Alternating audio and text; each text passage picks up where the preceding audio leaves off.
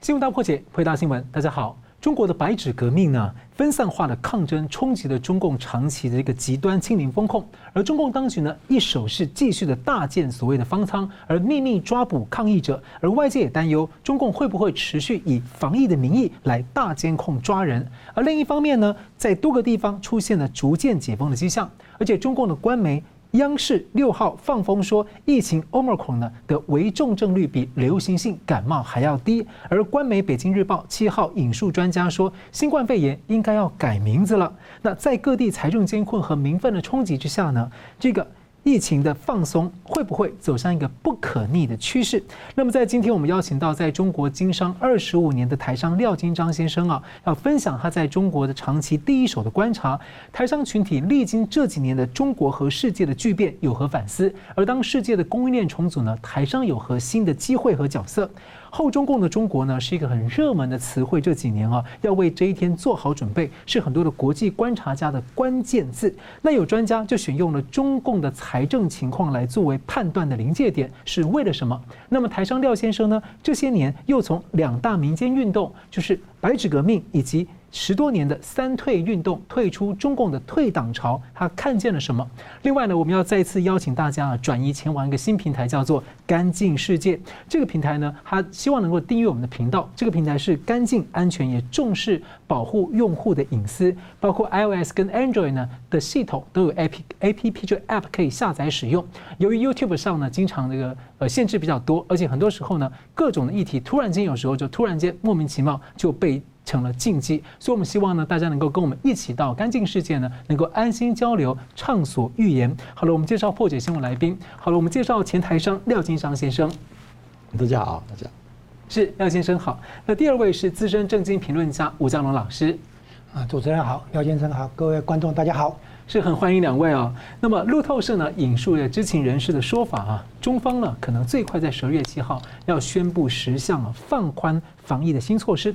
而中国大陆的股市呢，是今年以来是表现最差的全球的股市的表现的之一啊。那过去两年来呢，市值蒸发大约一点二兆美元，最近出现一些反弹啊，觉得跟似乎大家预期会不会解封有关。不过有观察认为啊，恐怕是好景不长。所以我想请教嘉龙大哥啊，就是说您怎么看这个这样的一个消息跟趋势？为什么会好景不长？为什么有这样的担心？另外就是白纸运动啊，正遭到中共当局的这种点状的追踪、秋后算账。不过呢，您认为就终究会迫使中共这个解封啊，会走向一个不可逆的走向吗？解封的问题其实很复杂。嗯，我们现在看待，首先去追究说，为什么一开头哦会用这个严厉的这个动态清零？嗯，啊，那个封城、封区、封楼、封户啊，隔离，然后呢集中隔离，然后呢，呃，常态性的核酸检验，所有这一套啊，它其实有很多的动机。就是它的动机是多多元的，不是单一面积，哎，单单一面那个那个动机。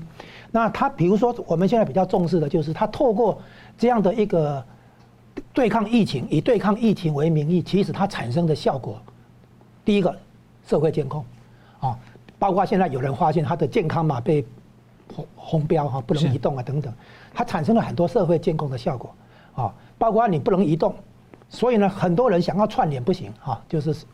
移动啊，可被限制在你的居住范围内，而且强强迫你要核酸检验了，没有核酸检验那个没有没有绿绿码不行啊，等等之类的。所以它第一个效果是社会监控。那当初呢还对地方官员做一个检测，检测你的忠诚度。我这个政策可能不合理，啊看你执不执行啊这个问题。那这个二十大过了以后，照理说应该要达到这个目的解封。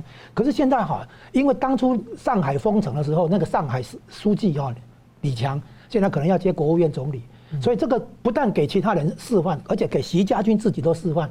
所以大家变成说哈，管理管理那么多，就是严格的在于说，就是宁宁可过度风控，叫做层层加码啊，也不敢说那个太放松，因为极端人祸都没有关系，宁左勿右啊。对对对，就这变成说这种概念，因为大家发现听习近平的，哪怕这个政策不怎么对，只要你强硬去做的话，严格去执行的话。你对你个人的那个政治前途反而比较好，所以这个地方扭曲了这个官场官僚的运作啊。然后呢，他这里的话也包括怎么样去那个也包括对苏联有哎，对俄国有个交代啊，就是说，因为我现在在对抗疫情，我没有办法有正常的物流，我没有办法运补一些物资给你等等，这些都是产生出来的额外效果。它是核心效果是保党保政权，它在维稳，它其实在在做的效果是维稳。因为谁都知道嘛，那个疫情不严重嘛，那个新冠病毒造造造成的致死率比流感冒还低啊。那现在已经可以验证说。包括那个大家看世世界足球赛的时候，那么多人几万人在那边都没有戴口罩，所以中国的观众看了都觉得奇怪，啊哪呢？对不对？人家那么多人在集体的这个在在那边活动都没有戴口罩，我们这边这么这么这么严格，对不对？所以这里产生很多问题。其实本质是说，新冠病毒除非你在爆发更造更新的一些变种，不然的话，照目前这个态势看的话，疫情应该已经接近尾声了哈。就是说，新冠病毒流感的话，你不需要这么搞。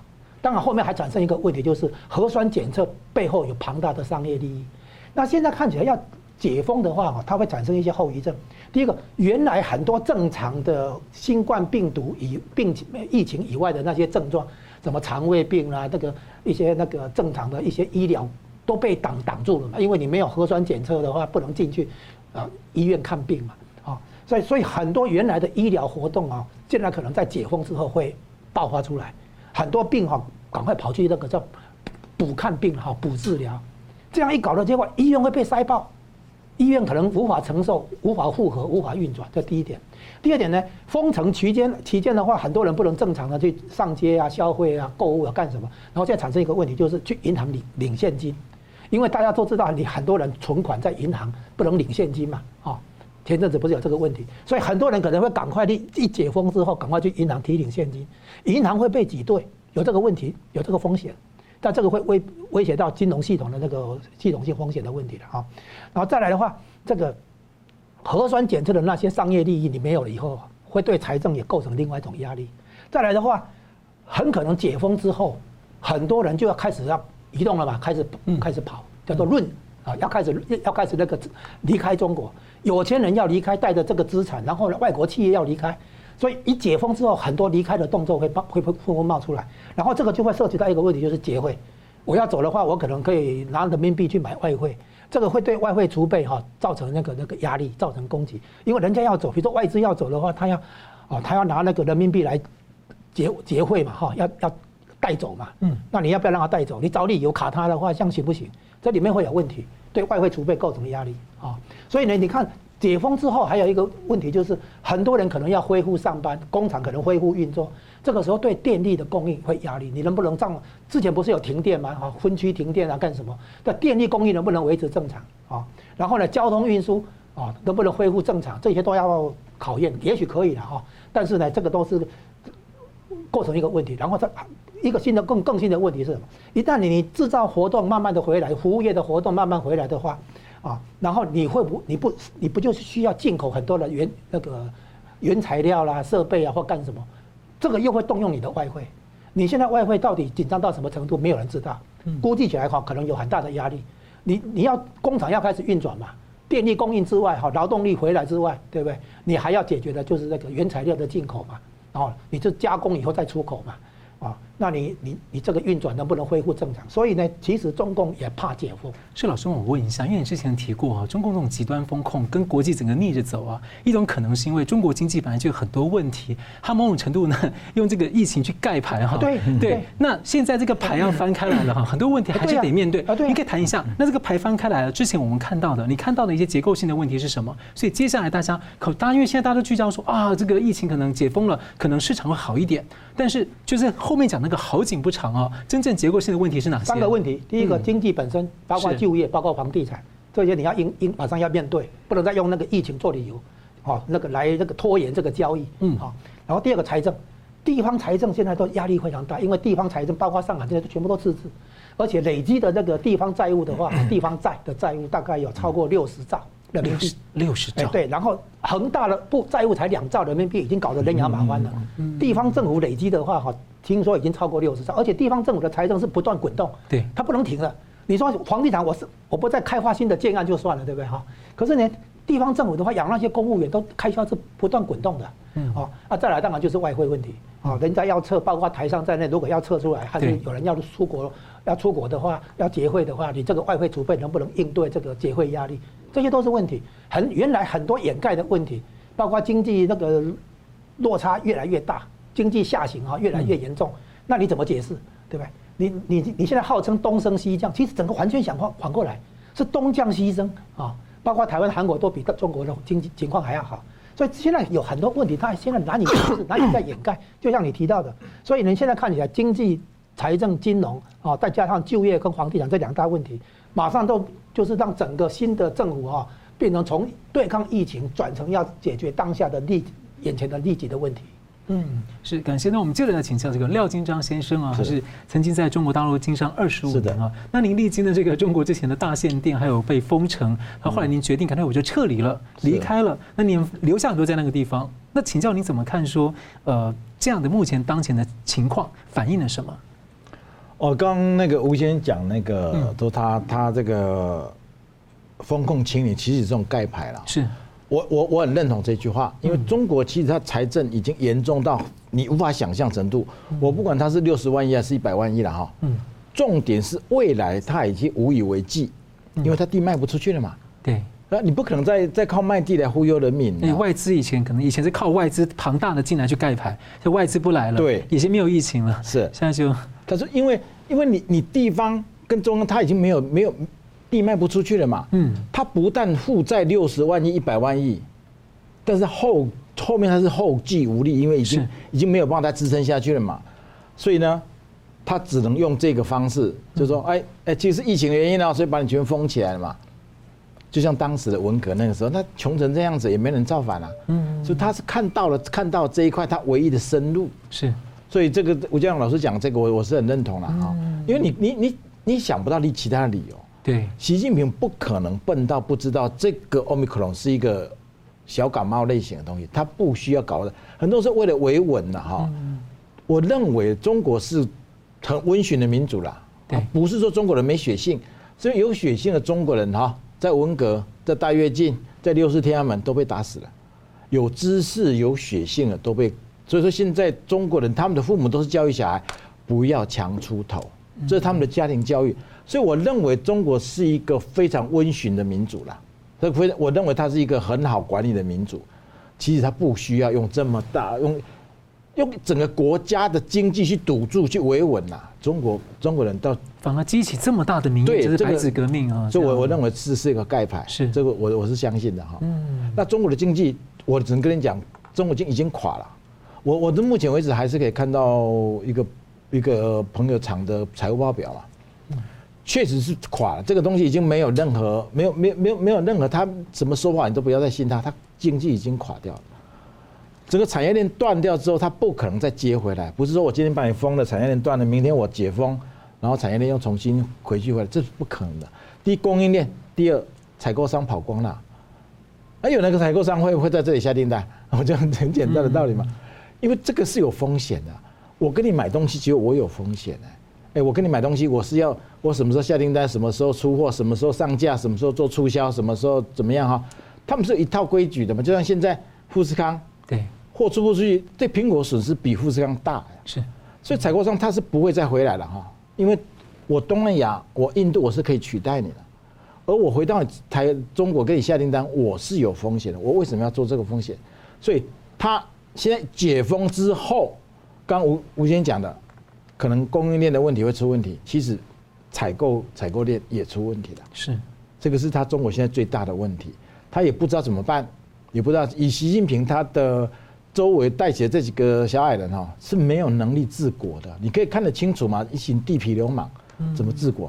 因为这么大的一个国家没有专业人士啦，你看他周围没有专业人士啊，而且他是把周围专业人士都打压下去啊。因为我没有读书啊，你书不能读得比我高。啊，对你书读的比我多，我就不敢用你。一个国家已经走到这种很畸形的的状态了。我我我相信中国人这个这个后果是中国人要承受了。我这样讲，这次白纸革命了，基本上是年轻人对吧？都是年轻人了啊。我中国我有很多朋友啦，我有很有一些管道，我也跟他们呼呼吁啊，说我们这一代人活够了，该出来了。该出来反抗了哈，不要把这个这么沉重的担子丢给那个小青年，嗯，那是你的后代嘛，嗯，是吧？我说革命呢不流血的，谁流血而已啦，是我们这一代人出来流血，还是把你的让你的小孩那一代流血？我我真的语重心长讲这个，如果这个是发生在台湾，我是愿意出来的哈，我不要把这个重担交交给我的孩子。但中国到今天呢，到今天呢，小学生、小青年出来啊，你中老年人在干嘛？我这个是我一直在在各个我能够发声的团体一直跟他们这样讲嘛。如果你到今天还还躲在后面，你将把你这个奴隶社会很光荣的传给你的传承给你的后后代，我不知道你愿不愿意啦，我是真的不愿意啦。但中国人这一次给大家一个很大的一个警醒，说哇，原来这么多人是清醒的，是因为我们在中国，你讲话不能，我在中国待那么多年哦。我的微我的微信被封了三百多个群嘛，我封了好几个号，我喝了四次茶。人跟人之间是不能讲太多那种这种政治敏感的嘛，哈。嗯。然后其实很多东西都在猜的，大家都猜来猜去嘛。所以这个那个社会今天能够有这么大的一个抗暴活动出来，让很多人非常的兴奋，就说原来中国有这么多人跟我一样的想法。嗯。尤其你看那些小小小青年、小女生啊。那个这么勇敢，大家都在等待时机。对，但是我说是的，年轻人在等待时机，你老年人要冲冲到前面去了，要创造条件。不是啊，就是这样子啊。是，所以说这个这这这个是可能很多人都没有想到，哎，在这么一个强大的压力之下，还有这样的一个反抗的氛围了哈。表示这种氛围一直都存在，所以你发现这一次是在城市哦，农村没有开始哦。所以我我常讲嘛哈。北上广深那种富丽堂皇的建筑里面住的都是中产阶级啦，他不是猪，他是中产阶级。这一群人，他们要么受过外国教育，要么接受过外国技术，要么拿过外国订单，各种各种跟国外连接的的东西，他们才能够成为所谓中产阶级嘛。所以你看，最后还是我我我一直很期待这一群中产阶级先出来嘛。所以你看，城市先先先开始动起来了哈。当然，当然，这这一次看起来，因为他很聪明的一件事，就是他让学生先放学？哎，不要上学了，对，要他们强，就叫他们返乡去了。我我我知道，因为我很多朋友在中国嘛，哈，那小孩就这样就这样回来了。啊，本来很多学生在一起，在家情绪很激昂啊，这就被分子化了，那你就每个人都回家被分子化，那个气氛就没有了嘛。嗯，共产党很厉害，他他是可以为了这种东西，他可以教育他都不用管的嘛。所以我说我这这。这一代的年轻人哈，又又开始像像什么像文盲一样，因为他三年都没有学到东西啊，他们这一年就要毕业啦。这样的人他怎么办？他以后出国以后出社会，拿什么跟人家竞争？就像文革一样，培养出一群白丁嘛。嗯，这群白天很可怜的，现在现在在卫视上很多是白天哎，是吧？所以说这个没有想到说这个。这个轮回又开始了，又走了一次，这蛮让人担心的。因为这个白纸革命之后，中共这个大转弯看起来好像要封那个解除封控，可能走向不可逆。但是中共就素来就是不回应人民的诉求，所以这时候被迫回应的话，他之后可能就会不知道会不会秋后算账。看起来一定会，但是人民会不会像香港当像香港反送中越搞越大，就是因为当局想要压制那一些，就是把他们抓那些人来打，就大家反而团结起来说，我们不能让这些人被牺牲，就反而让反送中越走越大。所以我让人很好奇，后续会怎么走？我们休息一下，我们等下继续回来看呢。这个中国大陆的台商还有外商，他们历经了这几年这种呃很大的巨变跟痛苦之后，这种冷暖自知啊。那未来呢？中共长期对外国、对台湾的这种就是以商逼政等等的呢，还能够再有用吗？而台商呢，在未来的供应链重组当中，在未来整个世局的变化当中，有什么样的新的角色、跟新的选择跟机会？我们休息一下，马上回来。欢迎回到新闻大破解。台商呢，在中国大陆还有外商啊，在特别是这四年呢，经历了很多的巨变啊，包括从二零一七以来的贸易战、美中新冷战，还有香港反送中、供应链重组，中共三年来的这个极端封控封城，还有白纸革命的震撼。尤其看到很多曾经的小粉红呢，如今都参与了抗议，而且是不分海内外啊。那过去呢，台商也长期经历了中共大力的统战、收买、渗透、控制、威胁、利诱。例如呢，前党魁江泽民就曾下令呢设置全国规模的六一零办公室，主要是用来全面的迫害法轮功学员。但是呢，六一零的警司啊叫郝凤军，他在出逃到国外之后，曾经披露。六一零的任务之一也包括监控很多的台商，甚至还设局啊构陷台商，借此呢要台商配合搜集在台湾的一些情报机密。所以我请教廖先生，您观察我们的台商群体哦，就经历这么多的巨变，它是不是有一些呃观念上或认知上的变化？再来就是说，中共长期以来对付台湾或对付各国是以商逼政哦，包括这个呃透过美国的华尔街说那里都有我们的人啊，那对台商等等也会有一些施压。您觉得这样招数？在如今的台商的一些想法的变化跟开始转移供应链的情况之下，这样的招数还有多大的用？那或者还会有一些新的变形？其实商人哦，商人主要还是看他有没有生存的空间呐。是共产党当时大家进中国，是因为我说过嘛，就是因为实在是两岸的那个工资差距太高嘛。嗯，那是有诱因的哈。那你的你你你的竞争对手去了，你不去你就没办法生存嘛，你报价输给人家。所以我认为呢，哈，商人是最讲实际的。你说你，你说哦，他用什么什么什什什么什么大外宣啊什么的，我认为让你赚不到钱，什么宣都没用。啊，啊，这个时候确实是赚不到钱，整个经济真的垮了，是真的垮了哈。他所有的所有的说辞，我认为都是都是在掩盖他的事实啊。所以现场税要要准备要大征税的感觉。对，他以前是靠卖地嘛。对。他现在没有地卖，不是卖没有地卖不出去了，人民都已经被你榨干了嘛，是吧？他现在所以我说最后现在要么就所得税，要么就那个房屋税。是，但是他其实他他征房屋税是没有到，是不合法的，因为人民是买的是使用权，那个地又那地又不是我的，你凭什么给我做征征除房屋税？嗯，但是没有办法，他已经逼到这个程度。我我我一直认为他的房屋税是会要，要不然你说你他让他去哪里征什么税嘛，是吧？他们中国人有个习惯，他们喜欢搞有钱的。他们你有房子就是有钱人，所以说一样的东西啦哈，一样的东西在中国，你只要被认为是比较上档次的东西，它都比台湾贵。嗯，这为什么？因为他他是他们是收割有钱人的嘛，所以未来您您说的那个房屋税，我认为是势在必行，否则他也没路可走的了哈。啊，你至于你说全世界对他们的看法了哈。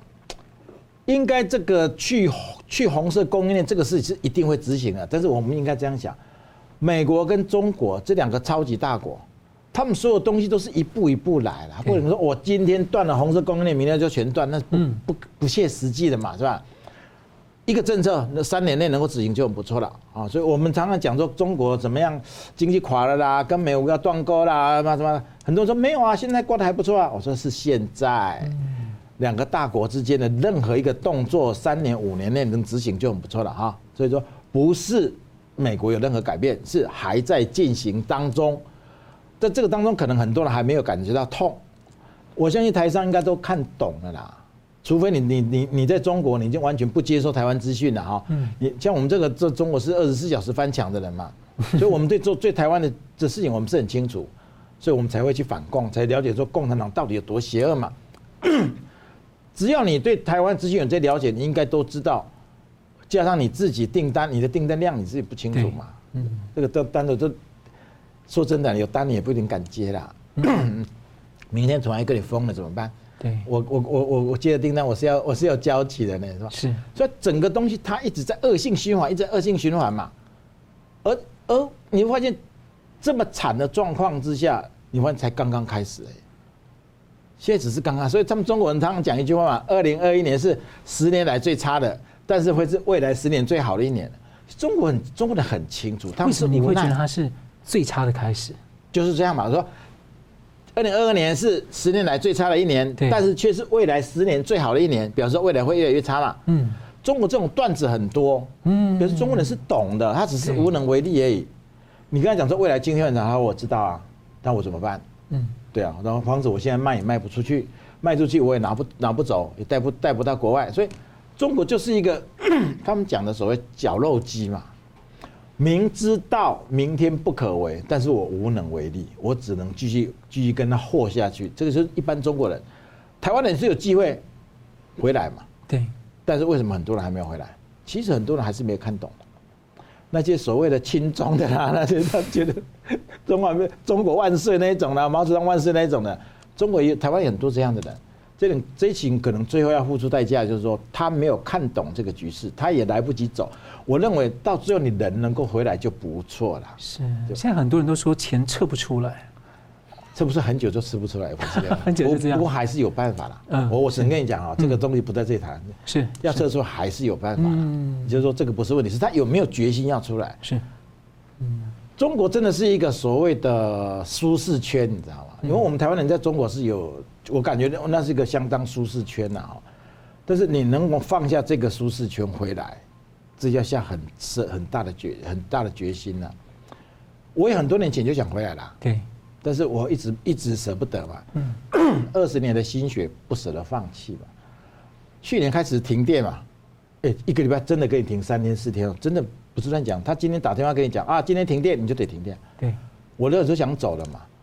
到今年三月份，他真的跟你封城之后，我才觉得你上海都能封，你已经什么都不不管不顾了。中国的话叫不管不顾的，上海都能封，那你就表示习近平他已经不重视中国经济了哈。不管说我刚刚讲是在掩盖事实，还是说他要维稳，我不知道，这这这里其中之一的。但至少他已经经济不是他的考虑了。嗯，全世界没有一个国家的领袖是不考虑自己国家经济的。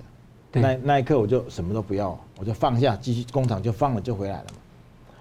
我我回来因为没有卖工厂没卖掉嘛，想要卖卖不掉，我我让我朋友帮我承承包啊。本来他一个月还要给我一点承包金啊，结果我回来不是在。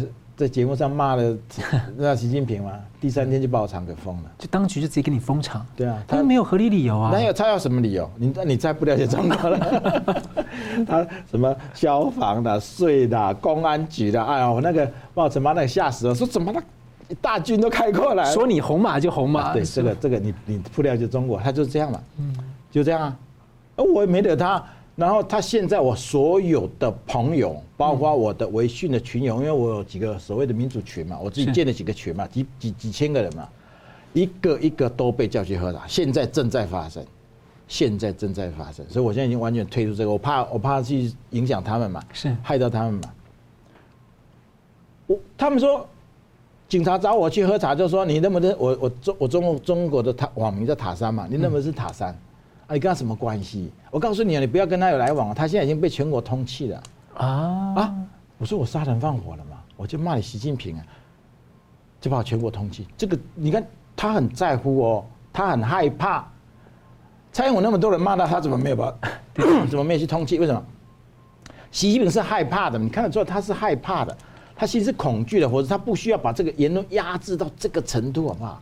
底下的官员要表态。对哦，我我一个台湾人骂你也是很正常啊，是吧？那底下的官员如果没有动作的话，上面会说你在干什么？哦，对啊，也是的，也是的，就就是一种，嗯，哎呀，就就就像说以前任何一个朝代要结束之前嘛，哈，所有都是要揣摩上意嘛，揣摩君王，然后越做越坏，越做越恶嘛。中国已经走入这个死循环了啦。嗯。中国真的会，共产党真的会结束了，很快，我认为很快，因为就你不觉得所有荒唐的事情，我们认为最荒唐的事情，他都在做吗？对，是啊，嗯，哎，白纸那个白纸说还不行，这个不是我们以前的笑话，那个苏联的吗？对对对对对，苏联那个，他现在正在是正在发生啊，是，全世界笑话他都在发生，他怎么能不倒？那我请问一下，中共喜欢那种以商逼政哦，你觉得还有用吗？没有用了，没有用，哪有商可以逼？这样更荒谬的是，他不用拿白纸哦，他做出拿白纸的动作，是吧？只是比这个手势。那是一个国家呢，一个国家这么荒唐，他怎么可能不亡？嗯，是我们记得我们请教嘉龙哥哦，就是目前的主要国家都在说要努力降低啊，对中国大陆经济的依赖，跟这个供应链要有这个民主信任的韧性的供应链。那您认为说呢？其实。呃，在过去我们说台湾很灵活弹性哦，全是带个皮箱四处跑全球，找到各种的商品跟供应商，然后连成一个生产链跟生产线。那你怎么看说在目前这个重组的过程当中哦，台商有什么样的新角色跟机会？那还有就是说你有什么样的建议？首先台商自己哈，就像廖先生刚才已经讲出来的，一定要认识整个中国的这个局势，嗯，认识就是大觉醒，要觉醒啊，不要舍不得啊，这个很重要。日听说日本的很多厂哈。就直接丢了，就直接走人了。还在那边考虑说我我要卖呀，卖多少啊，就不用管这个哈，先人身安全先出来，就直接走人了哈，就厂丢给你了。嗯，现在呢看起来是这样哈，这个整个大大局面哦，台商要认识也也有一个情况很微妙，就是人在其中可能没有感觉。我们讲中共对台利用台商来对台湾叫做以商逼政，对不对哈？嗯，其实啊倒过来，其实为什么呢？是台商或者联合所有从外面到中国去投资的，也包括韩国啦、日本、美国，外来投资对中国的影响是以经济促政治。中共在外来投资的情况下，带动了国对外的贸易改革开放，所谓取得重大成果。哦，就在他习近平封控之前呢，所谓改革开放取得重大成果，其实是中国经济跟全球经济挂钩，中国是全球化的最大受益者。所以中国经济已经是什么两头在外哈，来料加工对不对哈？从加工开始到供应链也建红色供应链也建立起来等等，所以中国大量依赖国际经济体系来取得它的养分，它被被境外势力，它所谓的境外势力以经济促政治，结果呢？你现在中共发现危机了，发现改革开放走不下去，再走下去的话，会动摇那个国本哈，就是动摇共产党的统治。哎对。你讲的对，就是这样子，所以他现在开始对改革开放踩踩刹车，是这样来的。你为什么不敢改革开放下去？但其实他当时改革开放加入 WTO 做出的相关的承诺，说十五年要实现，也没有实现，才导致这个贸易战啊。所以连那些他曾经十几年前答答应的事情，他都不履行，这个这个东西真的会动摇他统治吗？他为什么怕成这个样子？不是，哎，对他来讲的话，就是他已经没有信讲话没有信用了。这个我们都已经。不在这个地方去去去讲他了了啊，这个已经已经不用再讲他了，他他讲话完全没有信用的了哈。嗯。那现在我们现在讲的是说，他其实对台湾以商逼政的时候，嗯，他其实被大量的台商，你知道，出口前十大有八家是台商，前二十大有十六家是台商，八成啊，就是他其实被台商哦来制造、引进、引带进就业机会、带进订单、带进技术人才等等、带进资本等等，他其实被台湾等于什么？被台湾叫做什么？哪一种渗透，对不对？他其实不知不觉着了台湾的道一样啊。他依赖台湾台商带进来的这种经济机会嘛，嗯，啊，然后出口赚外汇，然后他累积的外汇储备，他去搞大傻币，到处花钱，其实很多钱都赚到转到高干自己的口袋里啊，是放在海外啊，等于在变相掏空国家。所以你会发现，这个台商其实起到的作用是好反过来，叫做以经济促政治。啊，以中国的经济来促中国的政治，那如果政治上的改革开放跨不过去的话，你们就开始出问题了嘛。你现在看到了哈，他他感觉到他有政权危机，他要维稳，他要追求安全，对不对？他追求他面对风险，其实这些都是在情势所逼之下，是他疲于奔命嘛，他疲于应付。所以现在我们看起来哈，中共的社会监控这条路走下去的结果是官逼民反，嗯，就是中国历代朝王朝的末期现象开始一个个出来。所以我们会预测它可能会什么时候撑不住嘛，对不对哈？包括财政撑撑不住，你军队啊、武警、公安、大白部队，你要是花不出钱的话，那整个社会监控就开始解裂解了嘛，后面会有很多问题。那么我说习近平现在啊，就是他在做的事情，如果台上要有认识的话，他在为下一代的领导人，如果还有下一代领导人的话 啊，做球。嗯，他现在在制造大量贫穷人口，变成将来的。人口红利，文化大革命为什么会为改革开放铺路？因为制造大量贫穷人口，这些贫穷人口的话，有工作做，有钱赚就 OK 了。这种大量的贫穷人口叫做人口红利，有了人口红利，国际资本追逐这个廉价劳动力就前进中国了，是这样来。现在是中国的人口红利已经消失。中国的工资问题等等，中国的工资也在走高，是环环环保的要求也在走高。嗯，现在中国对外来投资已经不那么欢迎，甚至他还要开始收割。所以现在习近平等于在把个中国经济拉下来的结果，将来会产生很多新的贫穷人口。现在很多人去去做外卖，对不对？不去工厂上班，所以习近平把那个网络平台什么什么滴滴叫车的啦，这个叫外卖的啦，美团啊这些都封起来。其实就是把很多年轻人赶回工厂去当那个制造业的那些苦力啊，也就是说，习近平在为下一代领导人制造人口红利，将来就会重启改革开放，这是以后的事情。现在习近平在为将来这个下一代领导人铺路做球啊，啊，变成这样子。台上一定要认清这个大局面，中国就是在人口红利跟人口红利消失这样的一个起落，叫做长周期循环。啊，就是社会主义改造失败以后，产生了经济崩坏，大量的贫穷人口，于是吸引国际资本进来，然后国际资本进来以后，你现在开始这个自以为东升西降了，对不对？开始那个这个乱搞了，结果开倒车了嘛，哈。然后呢，将来经济又要再开始下下来，下来之后呢，出现大量贫穷人口了，又可以吸引外来资本。那这样从中共共产党的逻辑来说，就是让人民在这个轮回里面，然后一直被反复的折腾，没错，然后维持他的绝对统治，啊，没错，唯一不变的就是统治，还有就是中国人被折腾，这很苦哎。啊，对你讲的没错，就是唯一不变的是中中共维持他的掌权地位、执政地位，哈，控制社控制这个社会。国家控制社会，是吧？嗯，state 控制 society，在民主社国家里面是社会出来决定国家，是 society 出来投透过投票决定谁来当家，对不对？他们是想反过来。就像老师刚讲的，中国人民要大觉醒，要跳出这样中共设下的这种回圈。那我要追追问一下，那在台商在现在这样的一个国际局势跟中国的变局当中，你觉得台湾台商有什么比较积极的角色，还可以去选择做一些自己想做的事情？首先就是不要成为中共的工具。嗯，这点很重要，因为中共现在哈，除了原来搞渗透、统战、控制之外，我们民我们资本主义或者市场经济讲的是竞争，对，社会主义讲的是控制，不一样的概念啊。所以他现在用渗透、统战、控制，这是第一个。第二个，他收买、窃取这个情报、商业机密、高新技术等等啊，还有个人资讯啊，作为将来威胁啊、利用啊这些。第三个呢，他现在呢就是要。挖角研发人才，包括美国自己的，他重金收买挖角研发人才，因为他知道他要建立自主创新能力，最后哈，可是建建立不起来，所以在努力做这件事情。那他会透在美国的技术封锁之下，透过台商迂回取得美国、日本等等一些。高新技术，嗯，所以台商在这方面一定会被中共下手来挖角啊，争取。你赚的是台币，我直接付你人民币。你赚，比如说你赚二十万台币一个月，我给你二十万人民币这样子，那很多人可能就被他吸引过去。所以台商肯定会变成中国要，诶突破美国技术封锁这个突破口，就是台。台台资企业，但是中共以前就是中共方面以前对于台干跟台商这种用高薪用几年之后就把它丢掉这种例子已经非常多，故事已经听的听都听不完了。你觉得还会？所以啊，就问题就你台商自己要不要中计呀？哦，你要不要把？你不要吃不吃这一套嘛？对不对？就是他在美国技术封锁之下，还有日本、韩国都在，或者全世界民主自由阵营都在封锁的情况之下，他要找突破口，香港也不行了嘛。以前香港可以买的技术，中中国买不到的可以用香港去买，嗯，现在不行了嘛？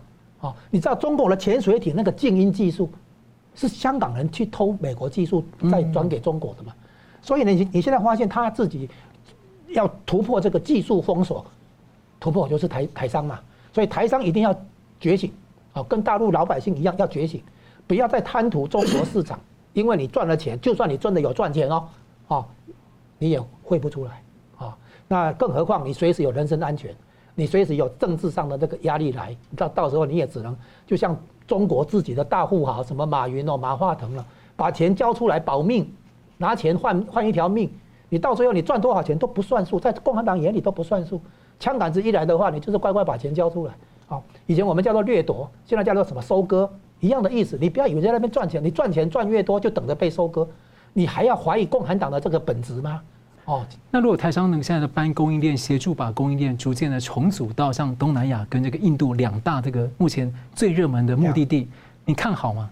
看好啊，嗯，因为这个是地缘政治结构跟美中对抗局势下的必然，就是说台商要把制造业哈转出来，重新接单，但是从从另外一个地方来出货啊，这是必然的，就在供应链重组过程肯定是比较。呃，辛苦一点的，嗯，哦，但是呢，因为这个国际政治的对抗，美中对抗这个局面已经成型，不用怀疑，所以美国一定会不断的出招，不断的加压力，它是一步一步加压力，你不要怀疑。以前川普在打贸易战的时候，很多台商说，你能打多久？三个月、六个月、半年？我看看，观望，观望，所以逼得川普一定要冲过头，证明他的那个方向是决心是坚定的。然后后来有些台商就开始慢慢的动起来，现在拜登接手更更强硬。拜登现在做的比川普还要超过，是那那我想请问那个呃，就是廖先生啊，那从台商的能力面，因为你刚刚提到说，在中国大陆很容易在那个舒适圈里面，嗯，那你觉得说我们现在台商越能够重新发挥我们的能力去做供应链的国际性的重组，你觉得台商能够承担这样的重责大任，然后取得一个很好的位置吗？你有信心吗？觉得当然有啊，当然有啊。比如说我们传统产业啦，哈，十年来为什么突然不见了？那是因为十年前艾迪达啦，是他们就已经跟你讲，跟你才。你十年内不把工厂移出中国，我不会给你订单的。哦，所以其实像这，我以前做鞋子的吧，他们早就开始准备了。我十几年前就开始准备了，这个这个命令十几年前就下了。是，所以现在你看中国的什么传统产业，鞋厂什么一夕之间不见了，人家准备都准备很久了。现在不是东南亚做的很好啊？对，完全没有任何问题啊。包括你说现在科技的这个这个供应链啊，这个路是一定要走的嘛。所以我们常常讲说，哎，我们很多很多人不是亲亲中人都这样讲吗？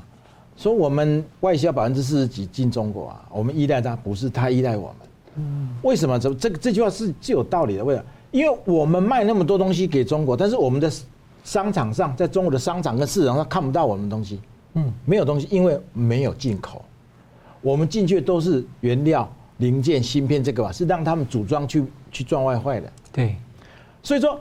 这只是上下游产业链上下游的整合而已啊！我把这个中国工厂搬到印度、搬到越南有什么困难？这个未来还是得跟从台湾买买原料，所以我们相对是有主动的。嗯，我把它让这些台商都转出来，我还不用受你中国来要挟的是吧？但是你中国可能就台商在中国占百分之三的体量了哈，百分之三，但是它的外汇占争取的外汇占百分之四十几。哦。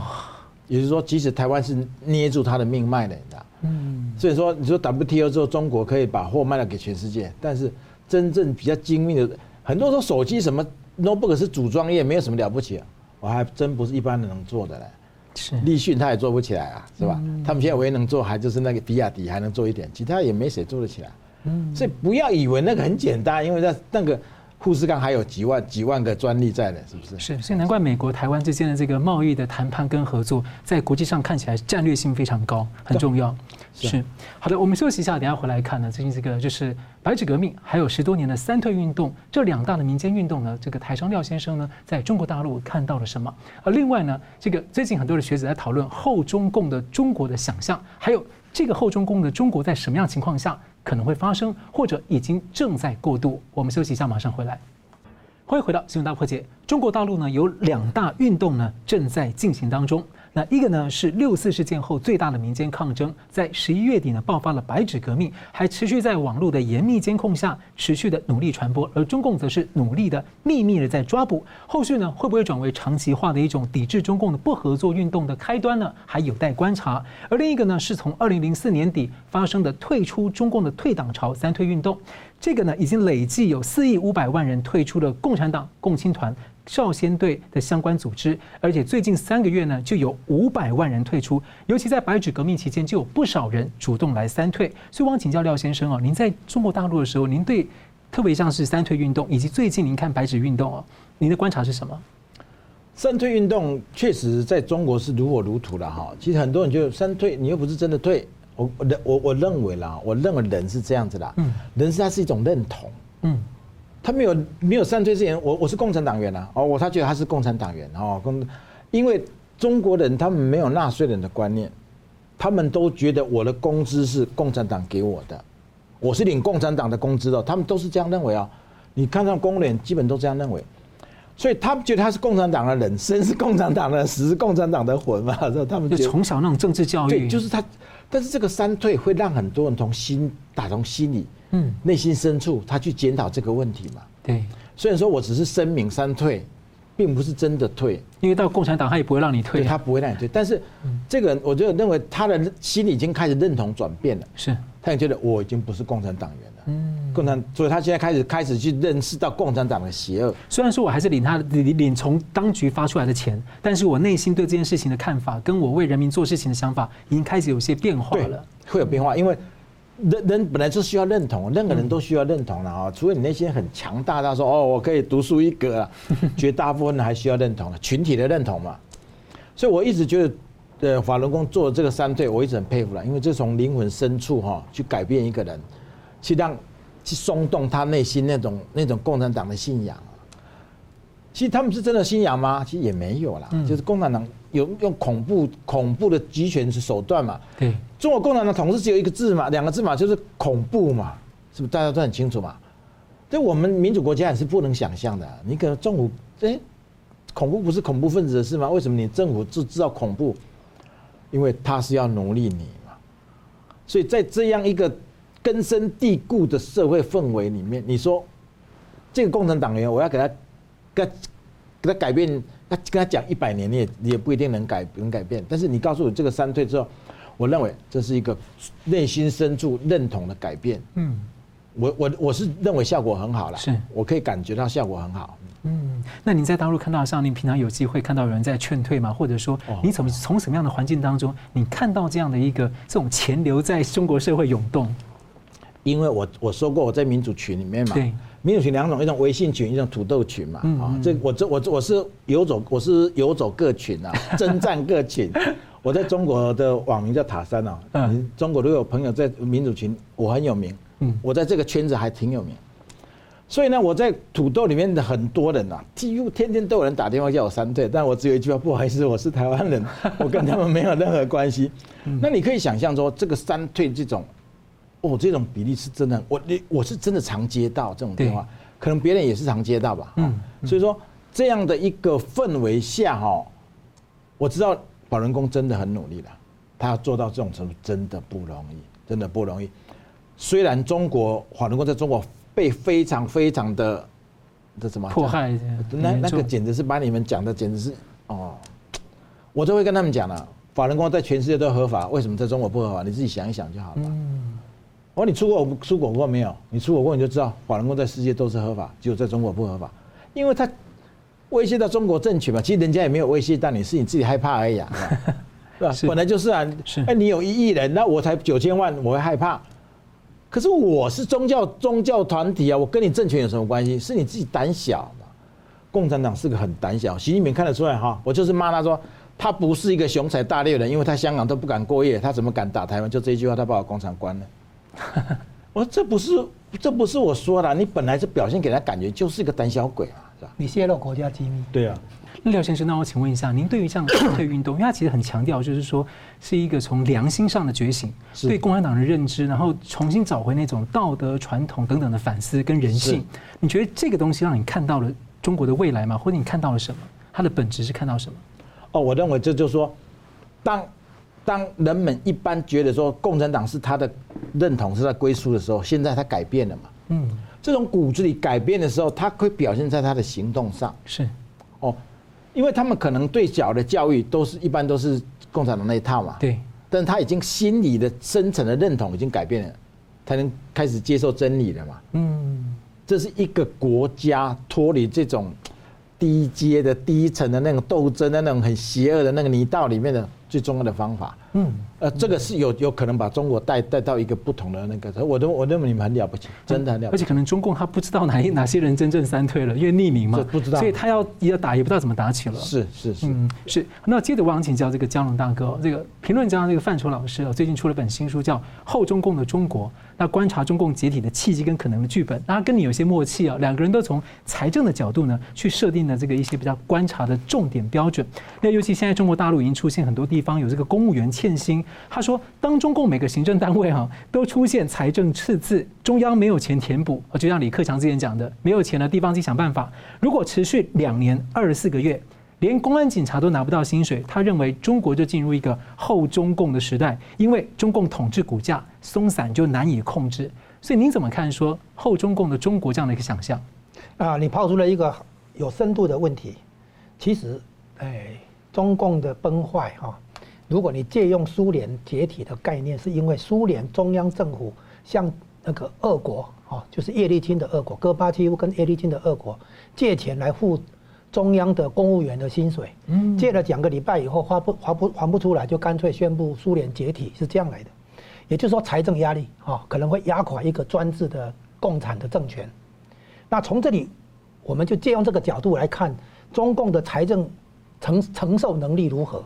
哦，现在已经知道地所有第一级行一级那个省级行政单位全部都赤字了哈。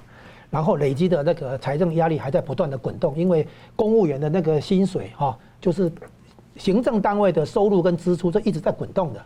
你一旦赤字以后，这个赤字是不断累积的。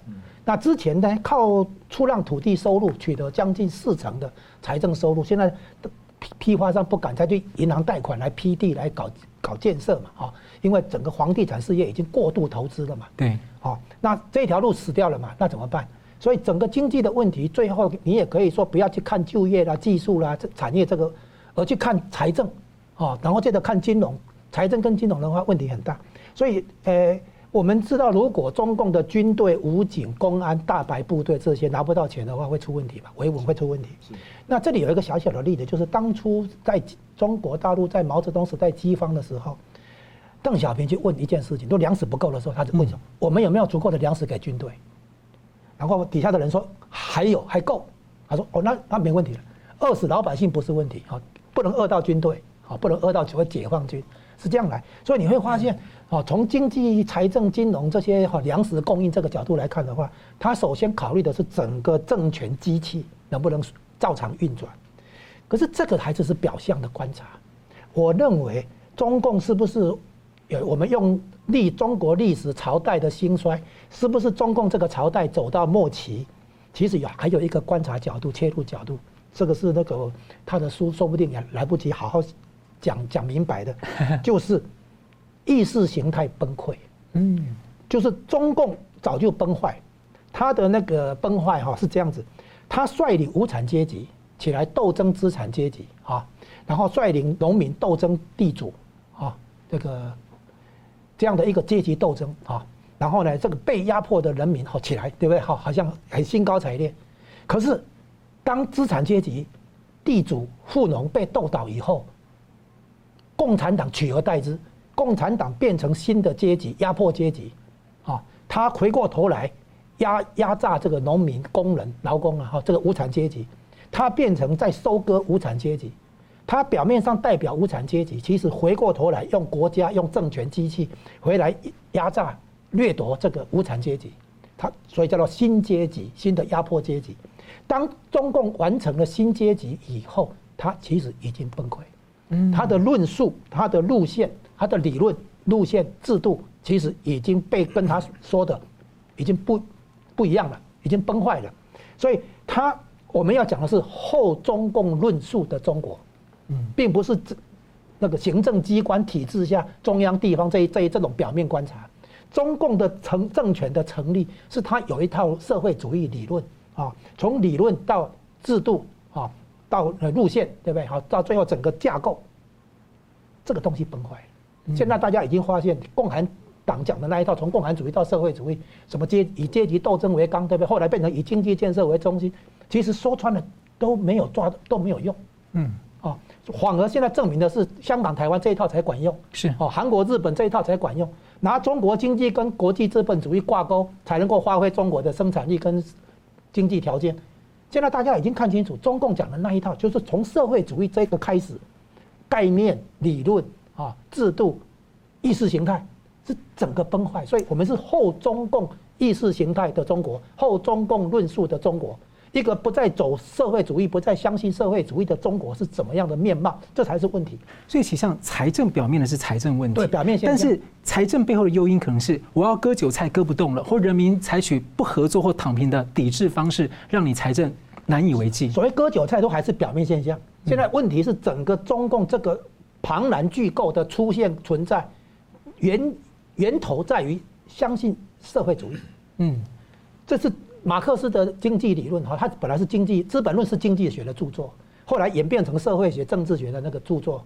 然后呢，中共呢是拿这个做基础，作为它的理论基础，所以是整个社会主义被证明行不通，破产。对，破产。所以它整个建构着从理论制度，对不对？到意识形态路线，它的所谓怎么呃。理论自信、制度自信，对吧？整个崩坏，嗯，是这个问题。所以后中共是指后社会主义的中国，要这样讲。就好，节目最后我们请两位跟我一分钟啊总结今天的这个讨论。我们先请这个廖先生。呃，很简单的道理哈，当初他为什么要邓小平要改革开放，就是因为共那个社会主义崩溃嘛。现在你习近平又要把国家拉回这样的路线，人民都是经历过这三十几年的嗯的改变的人，嗯，这些人你怎么说服他？他心中，所以为什么为什么开始有所谓的反抗嘛？因为你已经没有办法自圆其说了，是不是？好，我再讲一句哈，其实中国很多人对民国是有期待的，对，很多民国。我在中国，我认识很多很多的人，哈，他们就是所谓的国粉，就中华民国，对他们对中华民国是有是有期待的，所以我只要讲到国民党现在现状，他们都会跟我跟我吵架。他不相信我说，但是事实上，国民党现在就是这个样子。我在提醒台湾，就是我们两个政党其实有担负蛮多的责任。对，我所以我说，国民党你不要再堕落下去了。你不是只有你你个人哈，你中国人对你的期待，因为我我相信了哈，如果说以后哪一天共产党垮了，对不对哈？国民党这个名义回去的话是比较有机会。嗯，当然很多人说啊，我们跟他们不没有关系的，但这个我都我认为这个。不能很不能很绝对的讲啊，嗯，当我们的那个敌人成为民主国家的时候，我们不是最安全的时候吗？是，嗯，所以我我这句话就是提醒国民党，你还是很有责任的，你不要再烂下去了，因为在中国很多人是期待你，你们的好不好？是，那吴老师，哎，今天从两岸关系到国际形势到全球化的重组，关系到了一个问题，就是如何认清楚中共的本质。那现在我们要面对的，并不是一个单纯的改朝换代、中共走上末路啊、退出历史舞台这么简单，而是要理解一个后社会主义的中国、后社会主义论述的中国会长成什么样子。所以呢，在这里的话，中国知识界、公共知识界、哈理论界要大量来补经济学的课。哦，中国的知识分子会诗词歌赋、哲学、文学都很强，但是在在经济学、政治学方面呢，是一大空白。啊，才会那个以为改革开放会威胁共产党的政权，因为你觉得你驾驭不了一个繁荣的经济啊，一个开放的民间社会，你驾驭不了，所以这个是我们看出来中共的真正问题出在这里，就是社会主义的道路走不下去之后，中国往何处去呢？是。好，非常感谢两位来宾精辟的分析，感谢观众朋友的参与。新闻大破解呢，我们也很欢迎大家呢，尽速的跟我们一起来加入新平台“干净世界”。我们每周三五再见。如果您喜欢我们的节目呢，请留言、按赞、订阅、分享，并开启小铃铛。那么，感谢各位呢长期对我们的支持。新闻大破解团队呢将持续为您制作更优质的节目。